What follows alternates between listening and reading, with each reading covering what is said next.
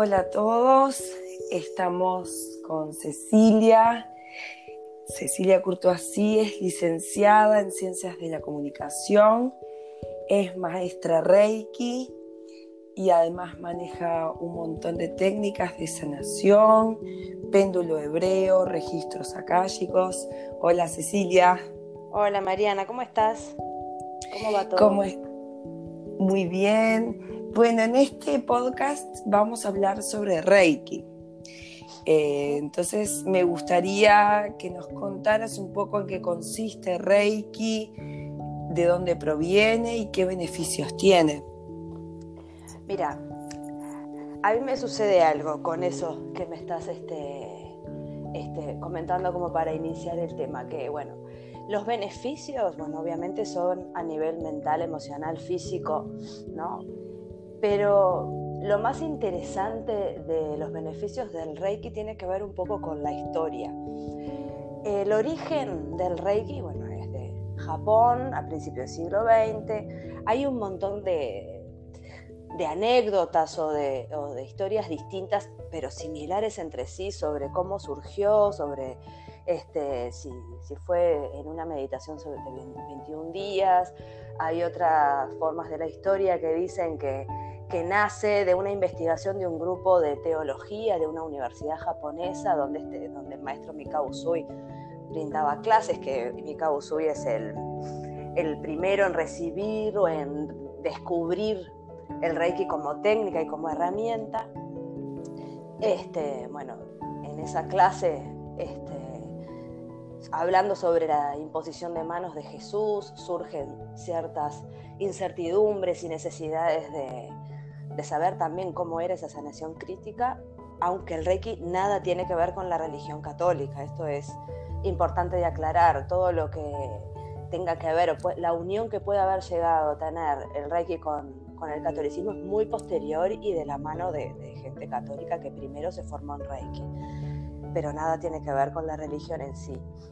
Este, Mikao Usui se va a una meditación de 21 días al monte Fuji y es ahí donde este, recibe la información o descubre cómo eh, empezar a implementar esta, técnica, digamos, de canalización de la energía, porque el Reiki es eso, es la canalización de la energía, o sea, el Reikista funciona como canal de la energía para eh, armonizar, nivelar este, todo lo que es la energía del cuerpo, cuerpo humano. En esa energía del cuerpo de cada persona está relacionada con todos los niveles físico, emocional, ¿verdad?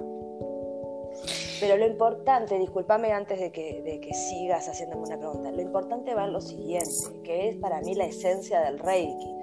Cuando vuelve el maestro Usui con toda esa información súper reveladora de cómo hacer la técnica, de cómo funciona, de cómo administrar la energía, empieza a hacerle Reiki a un montón de personas.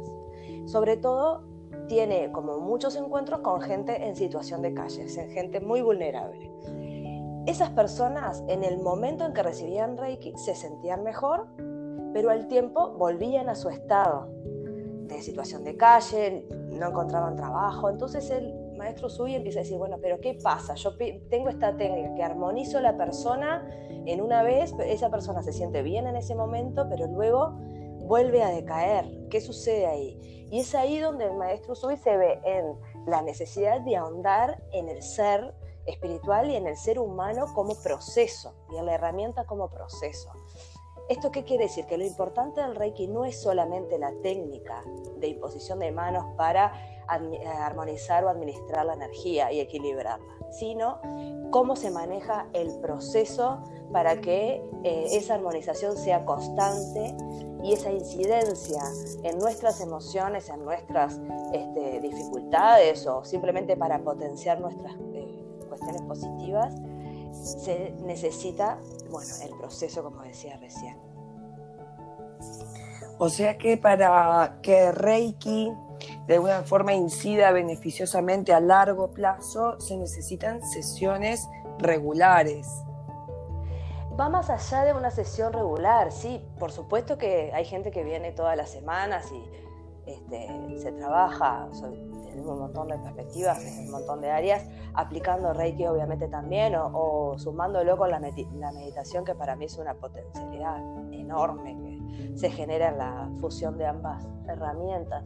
Pero más allá de eso, lo que voy es que el Reiki funciona sobre todo a largo plazo cuando hay trabajo interior, cuando hay un proceso de trabajo. No solamente eh, porque el Reiki, perdón, con el reikiista como terapeuta, sino de la persona. O sea, no es voy, me hago Reiki, me siento bien ese rato y sí, es verdad, te sentís bien porque te armonizaste, tu, tu energía quedó equilibrada. Puede ser una sesión, puede ser que se necesiten más, depende del estado de la persona, pero lo importante es el proceso.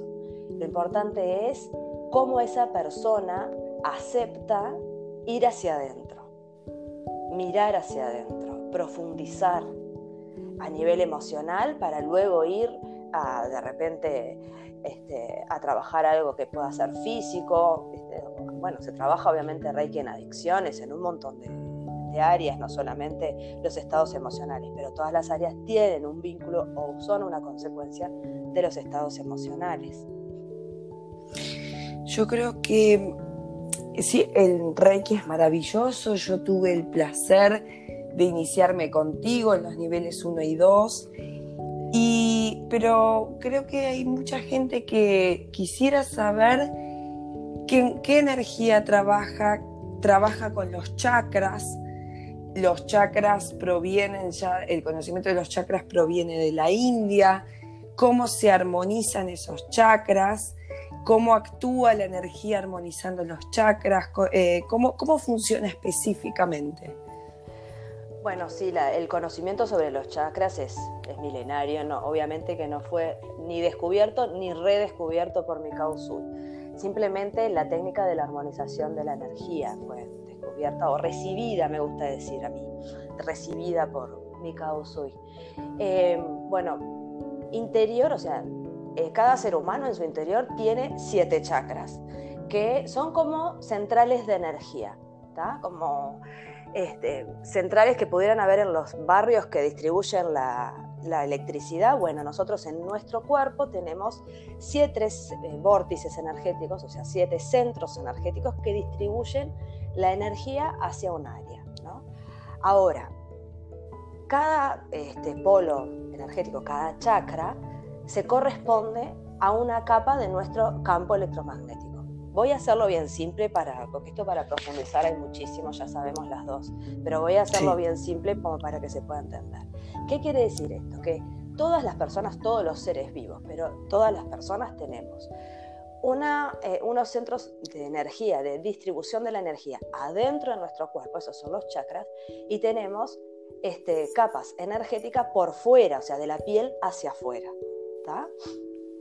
Entonces, cada uno de esos chakras, que son siete, que se distribuyen a lo largo, podríamos decirlo, de, este, como de la columna vertebral, se llama la línea de Jara, pero no importa, o sea, en ese sentido vertical del cuerpo, ¿sí? Este, de la zona este, pélvica hacia la cabeza, en ese sentido se distribuyen los siete y cada uno de estos chakras, cada uno de estos centros energéticos, se corresponden con una de las capas de nuestro campo electromagnético. O sea, el campo electromagnético es la energía que, este, que emanamos desde nuestra piel hacia afuera. ¿sí? ¿Qué quiere decir esto? Que cuando nosotros armonizamos un chakra, quiere decir el centro de energía que está dentro de nuestro cuerpo, estamos armonizando una de estas capas que están por fuera de, de nuestro. Por eso es importante el equilibrio de los siete chakras. Y bueno, es acá donde nosotros podemos aplicar muy concretamente la ley del cosmos de lo que es adentro es afuera y lo que es afuera es adentro. O sea, si nosotros estamos armonizados en nuestras capas electromagnéticas del exterior de, nuestro cuerpo, automáticamente vamos a estar protegidos y armonizados, teniendo armonizados los chakras en el interior de nuestro cuerpo. Es como un ida y vuelta. Si yo desarmonizo mi chakra interior, automáticamente esa capa se ve afectada y viceversa.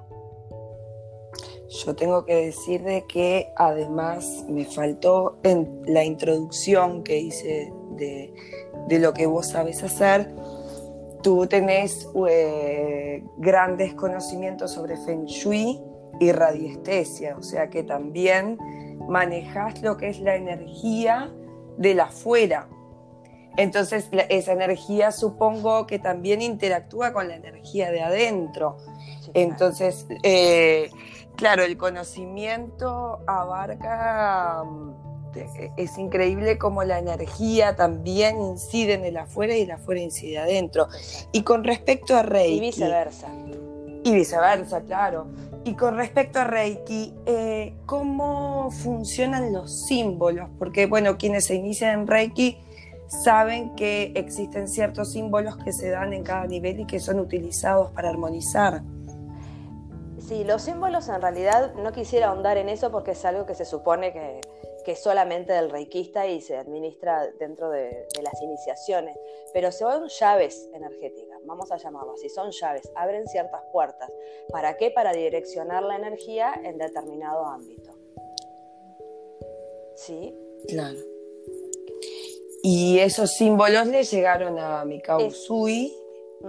Y son símbolos de alguna forma que canalizan la energía, entiendo. son símbolos que lo que hacen es como abrir para que el flujo de la energía que nosotros este, recibimos como canal, ¿no? siendo reikistas, no, no enviamos nuestra energía, simplemente funcionamos como canal, de energías del universo. Simplemente son llaves que administran y enfocan la energía para que fluya eh, concretamente o directamente en un campo energético, moviendo determinada línea energética, porque obviamente que hay un montón. Entiendo. ¿Y cómo trabajas tú Reiki? Porque tú tienes una forma diferente de trabajar. Bueno, em, yo he investigado, digamos, empíricamente bastante. Claro, yo tengo una formación audiovisual, ¿no? Pero visual sobre todo. Entonces, em, mi conexión a través del Reiki y lo he comprobado con resultados hiper positivos en personas visuales y en personas no visuales también, es en la fusión entre lo que es la visualización al mismo tiempo que uno va este, trabajando la energía como canal Reiki. Entonces, mi forma de trabajar siempre es en la unión entre una meditación, o sea, una visualización, eh, una meditación guiada, y el Reiki.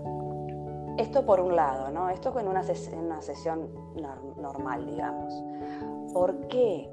Porque la visualización es el lenguaje, o sea, habla o traduce el lenguaje del inconsciente. Bueno, obviamente que acá nos podríamos remontar a Freud y luego a Jung, porque en realidad nuestra teoría de repente es más junguiana que freudiana, pero el origen del lenguaje del inconsciente es de Freud. Entonces podríamos ir, aunque capaz que es demasiado, podríamos apelar a sus primeras investigaciones el inconsciente tiene un lenguaje que no son las palabras que nosotros racionalmente utilizamos, sino que es a través de las imágenes. Entonces, eh, bueno, no lo encontré yo, lo debe hacer mucha gente, simplemente yo lo investigué y, encontré resultados positivísimos en trabajos empíricamente, o sea, aplicándolo empíricamente, comprobándolo empíricamente. Que cuando una, uno va guiando una meditación hacia un lado, y al mismo tiempo que va pasando Reiki, en esa conjunción o en esos dos estados paralelos, la persona primero que puede este, concentrarse con mucho más facilidad o puede abstraerse de lo cotidiano con mayor facilidad y el Reiki termina siendo mucho más efectivo. Efectivo porque primero porque al, estar mucho más abierta la persona que está recibiendo Reiki ¿no? y estar eh, abstrayéndose de la cotidianidad con una meditación guiada, este, bueno, es mucho más fácil que el chakra se abra y se armonice, ¿no? Es como que acorta un poquito el, proceso. Pero por otro lado, al estar guiando con una meditación obviamente súper pensada y estudiada, también estamos tocando, oyendo a ciertas áreas profundas que, que despiertan ciertos este, lugares del inconsciente que se abren con información y nos traen información para seguir trabajando. Entonces, eh, yo he encontrado que el proceso es este, mucho más enriquecedor, incluso en esas personas que les cuesta visualizar, porque eso pasa muy seguido. Hay personas que dicen, no, yo no puedo hacer una meditación, nunca, no, me despierto, me distraigo. No importa si te distraes en lo que yo te estoy diciendo. La meditación no es solamente seguir a rajatabla lo que este, te están guiando. Es simplemente aceptar hacia dónde te lleva tu mente. Y en esos lugares hacia donde te lleva tu mente es donde está, este, donde se encuentra lo, rico, digamos, porque es lo que tú estás trayendo en relación o en asociación a lo que el, el guía te está diciendo. Entonces eso es lo importante. Es excelente. Y, y también tú das cursos de inicias en Reiki. Todos pueden, o sea, que hay que tener alguna capacidad especial para ser reikista o todos tenemos la capacidad? Todos tenemos la capacidad, todos tenemos la capacidad. Eso es algo, no tiene nada que ver con, las dotes psíquicas, ni con el esoterismo, ni, ni ningún don natural o especial. Simplemente tener en claro que en mi opinión, ¿no? porque sé que hay muchos cursos que se dictan en un día y que son flash, como todo ahora, pero en mi opinión, lo que hay que estar dispuesto cuando uno inicia el camino de Reiki es a que tu vida cambie por completo. Y para eso uno necesita el sostén, ¿no? Entonces, los cursos de Reiki tienen que brindar ese sostén realmente cambia mucho eh, y hay mucha movilización cuando uno empieza a iniciarse en Reiki. Este, recuerdo que lo comentamos todas las que nos iniciamos, que se nos movió mucho en nuestra vida. Y en ese caso, ¿cómo es una, cómo, cómo son los niveles? Contanos un poquito de cómo es una iniciación, cuántos niveles son, a qué te habilitan cada nivel. Mira, yo, trabajo con tres niveles, hay lugares que, hacen cuatro, o sea, tres, tres, y una maestría, pero yo me mantengo en, los niveles originales como, lo planteaba mi Kausui. ¿Por qué? El primer nivel es, este, es la iniciación, o sea, es cuando uno empieza a, a, contemplar o a poder manejar la energía como tangible, ¿no? Algo que siempre nos parece abstracto empieza a ser tangible en el primer nivel. Cuando tú te inicias en, un, en el primer nivel de Reiki, este, simplemente aprendes a, hacer canal de energía. O sea, aprendes a abrir esa llave, este, a manejar esa llave y, que la energía empiece a fluir a través de ti, que ya es mucho. Parece poco, pero ya es mucho. Este, entonces, cuando terminas el primer nivel de Reiki, después hay 21 días de, de autosanación, digamos, de, que tú tienes que hacerte reiki a ti mismo por 21 días, eso tiene una razón. Eh, tú puedes hacerle reiki a todo ser vivo, presencial a todo ser vivo. En el segundo nivel de reiki ya se da un paso más y se trabaja todo el concepto de distancia, del manejo de la energía a distancia. Y el tercer nivel, que sería la maestría, que, que yo la trabajo en tres meses, en realidad es nada que ver a los primeros dos niveles, porque si bien en el nivel 1 uno aprende a ser canal de energía, pero al mismo tiempo empieza a, trabajar sobre sí mismo, porque al empezar a armonizar sus propios chakras, empiezan a haber movimientos que hay que empezar a entender. Eh, bueno, la vida empieza a enfrentar, en ese movimiento de energía te das cuenta que la vida empieza a, enfrentarte este, a situaciones este, que de repente pasaban desapercibidos antes. La energía se mueve desde el nivel 1. En el nivel 2, otra vez, se vuelve a mover, pero se vuelve a mover porque estamos dando un paso más. No es solamente en la técnica, como dije al principio, es en la, en la autorreflexión, en el autoconocimiento. Y cuando uno se empieza a adentrar en el autoconocimiento, todo nuestro contexto se pone patas arriba o no, porque de repente veníamos este, bien y, y sobre el camino que teníamos que realmente que seguir. Pero sí empieza a mostrarnos las cosas, mucho. Se empieza a mover mucho la energía adentro nuestro y por fuera. Y el tercer nivel, que sería la maestría, es un proceso cara a cara con uno, con uno mismo muy fuerte. Y se ahonda mucho más en conceptos mucho más teóricos, que tienen que ver con, con, con otras filosofías, más allá este, del Reiki como herramienta. Bueno, es excelente y tiene, tiene mucha utilidad como, como terapia de autoconocimiento para hacerse bien a uno mismo y a otros. Bueno, yo creo que vamos a seguir hablando de Reiki, vamos a seguir hablando de muchas cosas que, que nos gustan, pero este fue un súper buen pantallazo de en qué consiste y cómo lo trabajás, cómo lo trabajas vos. No sé si quieres contarnos algo más. No, después, este, a ver, teniendo la herramienta uno tiene que innovar y meterse a, probar cosas. Bueno, yo me puse a probar muchas cosas, incluso en eso que te contaba de esa teoría que tengo de que si combinamos la visualización con el canal de energía, uno podría tangibilizar los chakras y bueno, hacer este, una terapia de repente de, armonización un poquito más efectiva, pero eso lo dejamos para otra vez. Para mí lo importante es que la gente que quiera este, meterse en el, mundo del Reiki, que lo haga no solamente como herramienta, sino que lo haga para entender más allá, entenderse a sí mismo más allá y entender el entorno más allá de lo que uno ve este, fácilmente, digamos. Y sobre todo, que una vez que está asimilada la herramienta, pruebe, que siempre va a estar bien. El Reiki es una técnica que, no se hace mal nunca. Podrá ser más efectiva o menos efectiva si vos estás muy distraído, si estás en otra o si, yo qué sé, bueno, está, no importa, pero nunca se hace mal y eso es maravilloso también.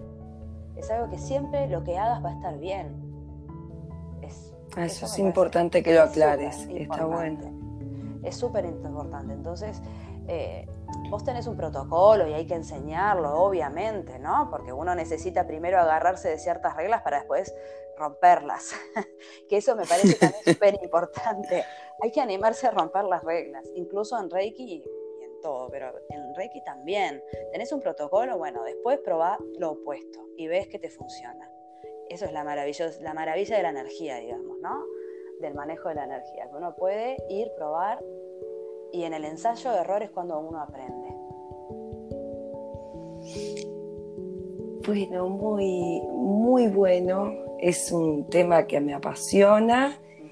Y la verdad que de la mano tuya nos ha sido muy linda la iniciación a los primeros niveles. Así que bueno, en el próximo podcast vamos a tratar algún otro tema eh, de nuestro interés, pero este de Reiki a mí es algo que me gusta mucho y quería que hablaras sobre este tema. Así que nos vemos en el próximo podcast. Gracias a todos por, por acompañarnos. Un beso muy grande, amiga. Gracias, besos para todos. Gracias, Mari. Besote.